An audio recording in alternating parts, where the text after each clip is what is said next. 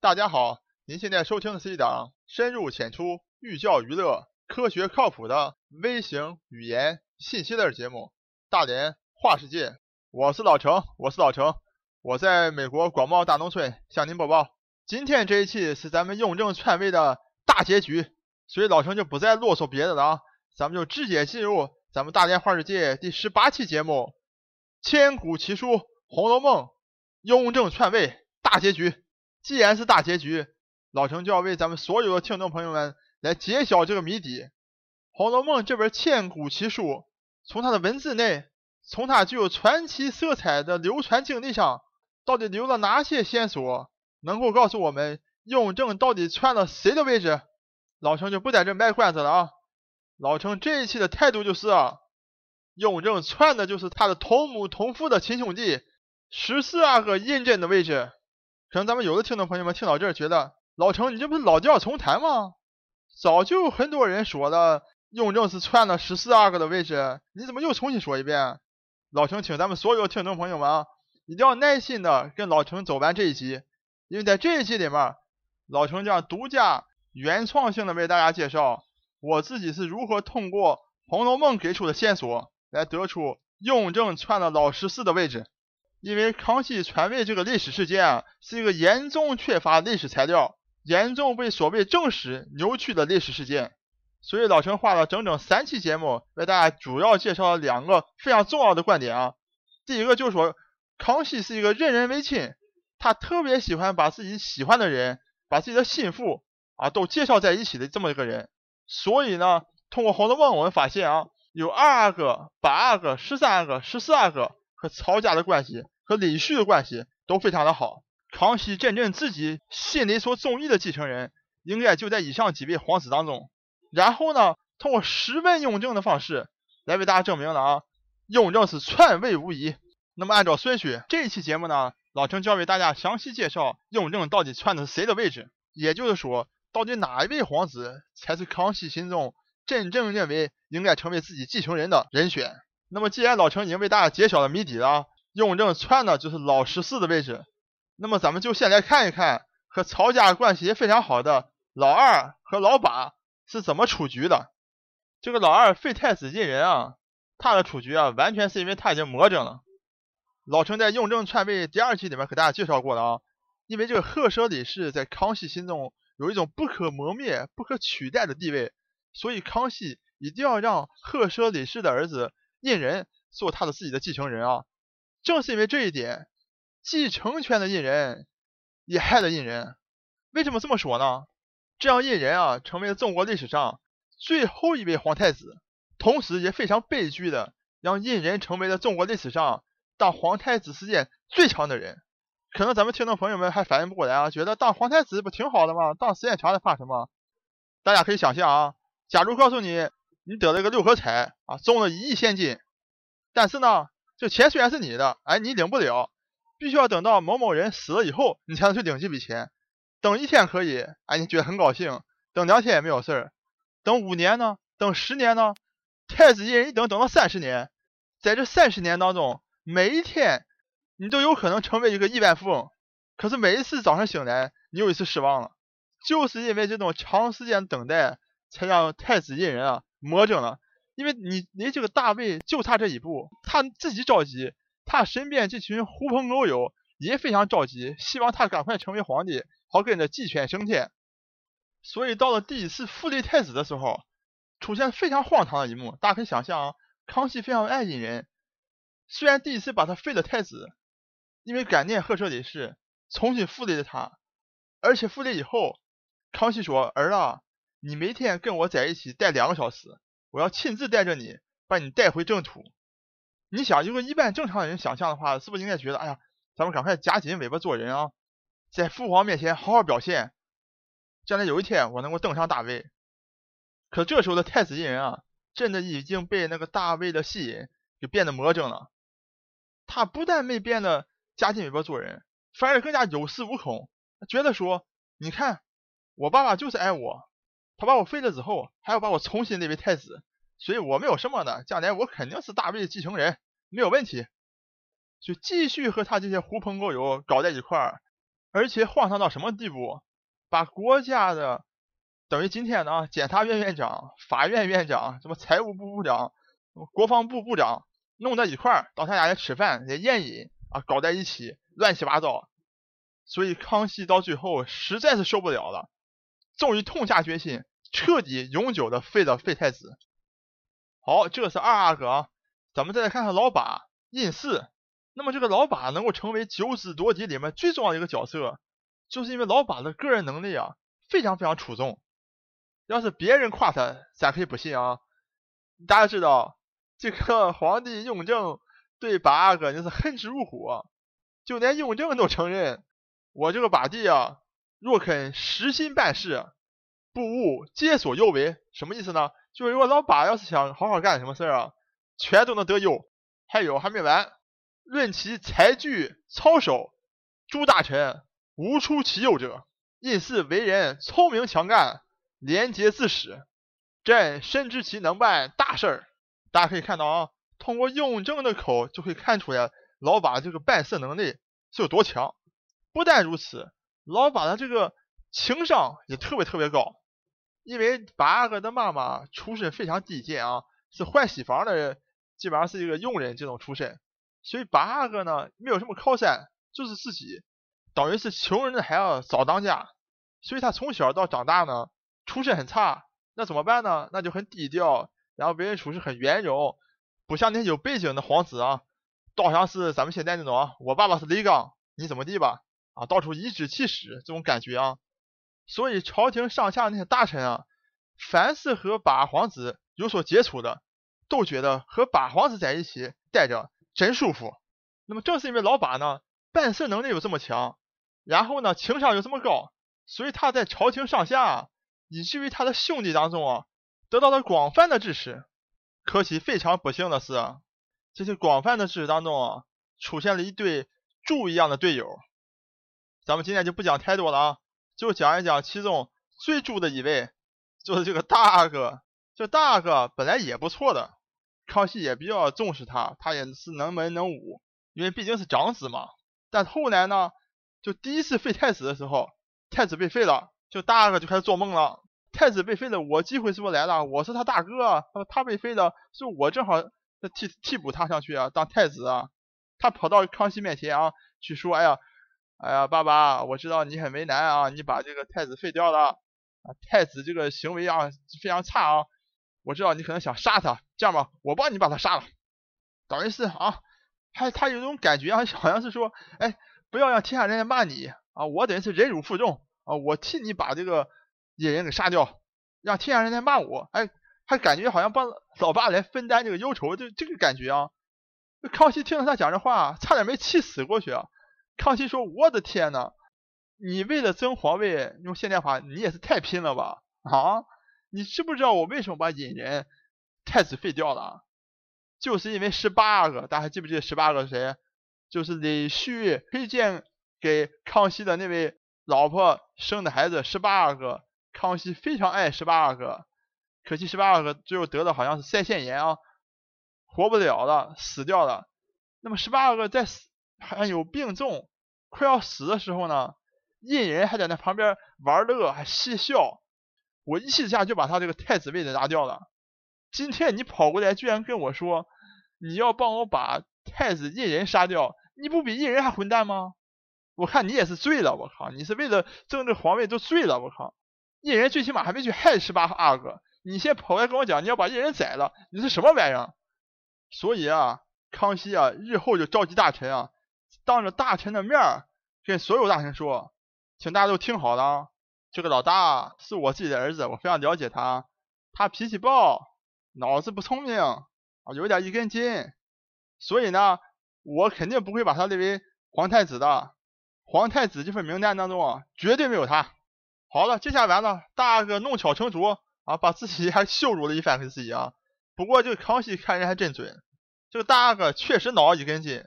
你自己都不行了，你就悄悄待着得了呗。啊，他绝了，哎，我不行了。那爸爸这样是吧？我再给你推荐一个人，你去找咱们八弟吧。八弟能力最好，而且水平最高，而且呢，最近还有一个会算命的，这个算命先生叫什么？叫张明德。啊，张明德给把这个八弟啊算了一卦，说八弟啊啊有这个富贵之相，而且他的乳名啊叫美字啊，是这个八大王，所以啊老天爷都觉得老八应该是咱们的这个继承人。大家可以想象一下啊，这康熙本来就特别烦你老大了，你老大现在就跑过来演这么一出啊，我我不让你当皇太子了，你又跑过来推荐老八，而且搞什么算命的人，把大王，你们这一群人都在干什么？平常啊，是不是你和老八又勾结在一起，又想怎么怎么样？所以大家看看啊，这个老大真是猪一样的队友，他这么一弄，康熙对这个老八也特别反感，而且正好老八还有一处硬伤，就是他那个妈妈出身太低贱了啊。虽然出身低贱，让老八有了很好的情商，可惜呢，在康熙眼里，这是一个大大的硬伤。我给大家举个例啊，你就知道八阿哥的母亲多么不受重视。一直到咱们这八阿哥哈长到二十岁了，皇上一看，哎呀，这这小伙他还不错嘛，二十多岁了，那给他妈妈晋升一下吧，就把这皇八子叫过来了。我的八儿啊，你是谁的孩子啊？那八阿哥一听还吓一跳，还说。我的父皇，我当然是你的儿子了，你怎么问我是谁的儿子呢？啊，康熙说没有没有，我是问你的妈妈是谁呀？你想八阿哥肯定非常尴尬啊，自己都二十多岁了，我的爸爸居然不知道我妈妈是谁。大概通过这个你会看到啊，康熙对皇八子的妈妈完全不重视啊，根根本就没有地位这个人。而且呢，康熙在最后跟大臣们说，我为什么不选八阿哥？是因为这样事儿，我这个八阿哥未尝更事，近又离罪。且其母家亦甚微贱，康熙就这么公开的讲他的把儿和他把儿的母亲，用宋丹丹的话讲叫伤自尊了。但不管怎么样，老二、老八都很明确的出局了。那么下面也是最关键的，老程要为大家介绍为什么老程个人认为老十四才是康熙心中认定的他的皇位的继承人。咱们这个系列是千古奇书《红楼梦》啊，咱们当然是用《红楼梦》来收尾。但是呢，在正式进入《红楼梦》之前啊，老程先带大家 看一看另外一个也非常著名、非常有意思的影视作品啊，《还珠格格》。《还珠格格》和老十四有什么关系呢？它是这样式的，《还珠格格》里面有一个非常重要的 地方啊，叫做素芳斋。我想大家凡是看过《还珠格格》都知道啊，素芳斋，小燕在那个素芳斋里面上下翻飞的啊。那么在真正历史当中啊，这个素芳斋啊，在故宫里面啊有一个非常重要的角色。什么重要角色呢？就是幼儿园，皇上生的孩子在未成年的时候，啊，都要住在素芳斋里嘛，啊，等于就是个幼儿园。然后呢，凡是成年以后，啊，结婚的或者嫁出去的，啊，都要搬离出这个素芳斋了。但这个老十四在素芳斋里面有一个特殊的地位，就是康熙这么多子女啊，唯独老十四，在老十四结婚了以后，康熙仍然要求他继续给我住在素芳斋里面。因为我太爱你了，所以你不准走，继续在宫中陪伴我。所以大家可以看到啊，康熙到底喜欢谁，一目了然，简直是。而且呢，康熙为什么这么喜欢老十四？因为这个老十四才是真正的身孝正宫啊。因为之前老陈已经给大家讲过了啊，废太子胤仁在小的时候，康熙是非常爱他的啊，一心要把他培养成自己的接班人。那么咱们就来比较一下，康熙晚年培养老十四的时候。是不是和他早年培养老二的方式异曲同工？如果是的话，那就很显然说明啊康熙的心中啊，老十四是未来继承自己皇位的不二人选。首先，咱们再看看当年康熙培养老二的时候，康熙二十一年，这个老毛子俄国跑到咱们东北来骚扰我们边境，康熙亲自出征，跑到这个吉林去查看边境的一些情况啊。当时啊，他就第一次带着。已经成为皇太子的胤仁，那一年的胤仁只有八岁，跑到前线最前沿去视察，让皇太子胤仁在小小年纪就对战场有一个直观的认识。所以从这大家就看到啊，康熙培养他皇太子的一个思路啊，很重要一点就是说要让他变成马上皇帝，因为他们是满族人嘛，满族人以就是以骑射擅长的啊，不管谁当了皇帝，谁在继承皇位，一定要成为一个马上皇帝。他们的看家本领是不能忘的啊，所以大家看到啊，这是他的一个基本的思路。那么咱们再来看看老十四，常年跟随康熙左右的老十四啊，完全学到了他父亲的一身本领啊，在小小年纪的时候就展示出非常卓越的军事才能。所以后来康熙啊老了以后啊，他自己就不能出征了啊，他就派老十四去出征。康熙啊就封老十四是大将军王。这个大将军王在历史上是前无古人后无来者的这个名名头啊。而且康熙在对青海蒙古王写的信上这样讲的：大将军王是我皇子，确系良将，带领大军，深知有带兵才能，故令掌生杀重任。尔等军务及巨细事项，均应谨遵大将军王指示。如能诚意分娩，俱与我当面训斥无益。这什么意思啊？大家听到没有啊？老十四讲的话就和我讲的话是一样的，老十四就代表我。大家可以看到，培养老十四的方式，以及康熙的信中写的这个内容，不言而喻。老十四就应该是康熙心中的。继承大位的不二人选。那么现在历史界呢，最普遍一种说法，就反对老十四是继承人的最普遍的说法呢，就说在康熙六十年的时候啊，老十四曾经回京过一次。那你康熙觉得老十四是你的继承人，你为什么不把老十四留在北京啊？你继续让他出去啊驻守边疆或者出去打仗？老臣个人认为啊，康熙六十一年康熙去世的时候，康熙在去世之前完全毫无征兆的，为什么呢？因为他在去世之前的半个月。还跑到南苑去狩猎，大家知道，康熙喜欢打猎，从小打到老，而且是骑马狩猎。如果他身体不行了，他感到自己要不行了，他能去骑马打猎吗？不可能发生的。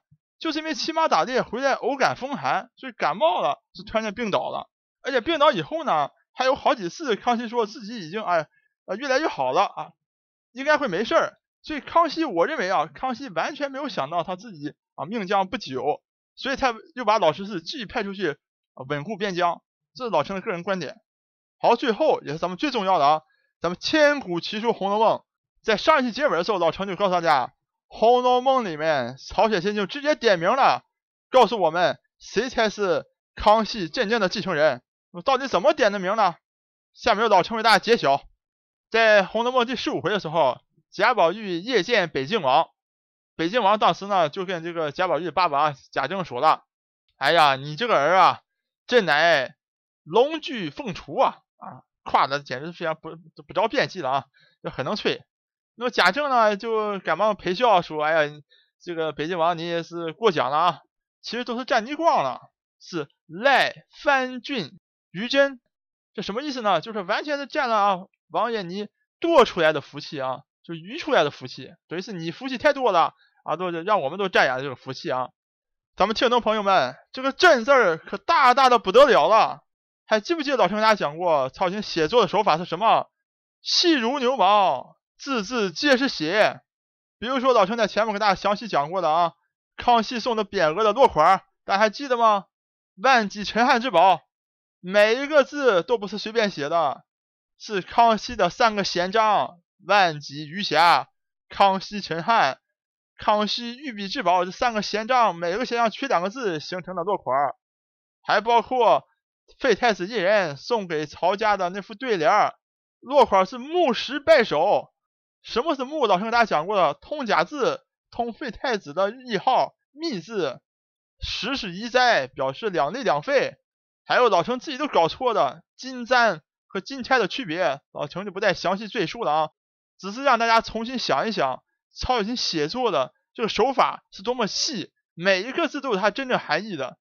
那么这个“真”字有什么含义？有什么不一样的？有什么值得让你老程这么激动呢？有两大非常重要的原因。第一条就是老程上一集给大家解释过的，这个雍正登基以后非常怕这个“真”字，就老十四这个“真”字，不但怕老十四这个“真”，真假的“真”他也怕，木字旁那个“真”他也怕。所以这所有的真字都成了一个避讳字。虽然曹雪芹在写作的时候是乾隆朝写作的，但乾隆依然承袭他爸爸的避讳字。这个老十四的真字就是一个避讳字儿，是不能够写的。你曹雪芹为什么写上去？这是第一点。第二点更为重要了，因为你要表达意思说，哎呀，我们是沾了你啊郡王的啊北郡王的福气啊，沾了你的光了啊，所以才这么好。那我问大家。这个福气，为什么你要用老十四这个真字来代表这个福气？因为康熙的孩子太多了啊，老陈就不不列这么多了啊，老陈就列前十四位皇子。但你可以看到啊，康熙所有皇子的这个名字最后一个字都是用氏字边的。大家知道氏字边是什么意思？就是表示是福气。从老老大长子的胤氏到十四子的胤禛，每一个他这个名字，比如说胤氏、胤仁、胤祉、胤禛，老四的胤禛，还有老五的胤齐，老六胤祚，老七胤佑，老八胤祀，老九胤堂，老十胤娥，老十一胤资，十二胤涛，十三印祥，都是代表的是福气，都是代表是好的意思。那我问你，这十四个字，你随便哪一个字都可以用啊，你为什么单单就要用十四子这个真字儿？我个人认为，这就是曹雪芹在告诉我们，这么多皇子当中，康熙最中意的其实就是这个十四皇子，所以他单单就把这个真字拿出来用在这儿，告诉你我是沾了这样的福气。可能有的听众朋友听到这儿，觉得老程，哎，这是你一个人猜测，一个人想象啊，不够劲儿。老程自己也觉得不够劲儿。虽然老程个人认为我这个想法非常合理啊，但是老程再给你条巧合，《红楼梦》这本书写成以后啊，有一个人读了，有这样的评价，是谁呢？就是老十四的孙子永仲，他偶然间读到了《红楼梦》，他读完《红楼梦》，写了一首诗来表达自己的感受，他是这么写的。传神文笔足千秋，不是情人不泪流。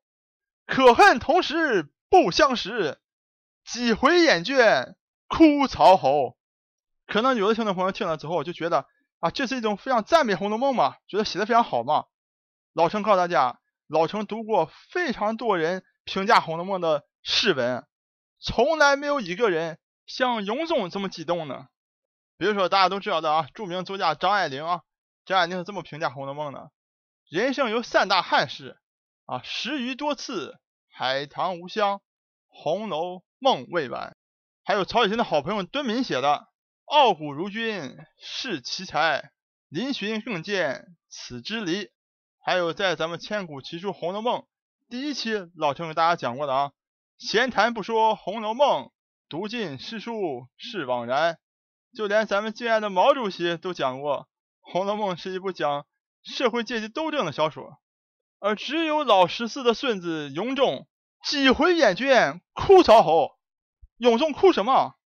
老陈个人认为，就是因为永仲他知道其中的内情，他看到了曹雪芹写的暗语，不是情人不泪流，什么情？是知情人，他就是知情人，他是老十四的孙子，他知道这些种种。他看到这个赖藩镇于真的真字是他爷爷的真字，所以他才几回眼倦哭曹侯。这还不算完，这个永忠的叔叔，也就是和乾隆是同一辈的皇室成员，给这首诗下了一个批语。他的批语是这样写的：《红楼梦》非传世小说，余闻之久矣，而终不于一见，恐其中有爱于也。大家听懂他说什么意思了吗？我早就听说有《红楼梦》的小说了，但是呢，一直没有看到，没有传世出来。为什么呢？其中有爱语。什么是爱语？就是曹雪芹写的黑话，所以统治者不让他流传出来。当老程把这么多的巧合，这么多一点一滴的线索贯穿起来以后，老程个人认为，曹雪芹在《红楼梦》当中用了这个老十四的真字。就是在向我们点名，老十四才是真正的康熙的继承人。好，那么到此，咱们千古奇书《红楼梦》雍正篡位系列就来到了结尾。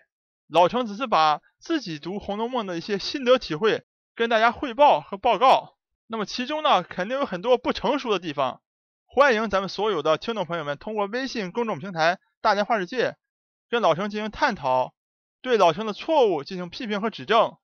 那么在下一期节目当中，老陈将请出一位美女嘉宾，为大家来讲解一个神奇的国度。那么到底是什么神奇的国度呢？敬请大家期待。我是老陈，我是老陈，我在美国广袤大农村向您播报。本节目一切观点均属个人观点，一切材料均来自网络。本节目不对你的生活方式构成任何指导。参与话题的讨论，请关注我们的微信公众账号“大连花世界”，或者在新浪微博大连花世界，我们等你来吐槽。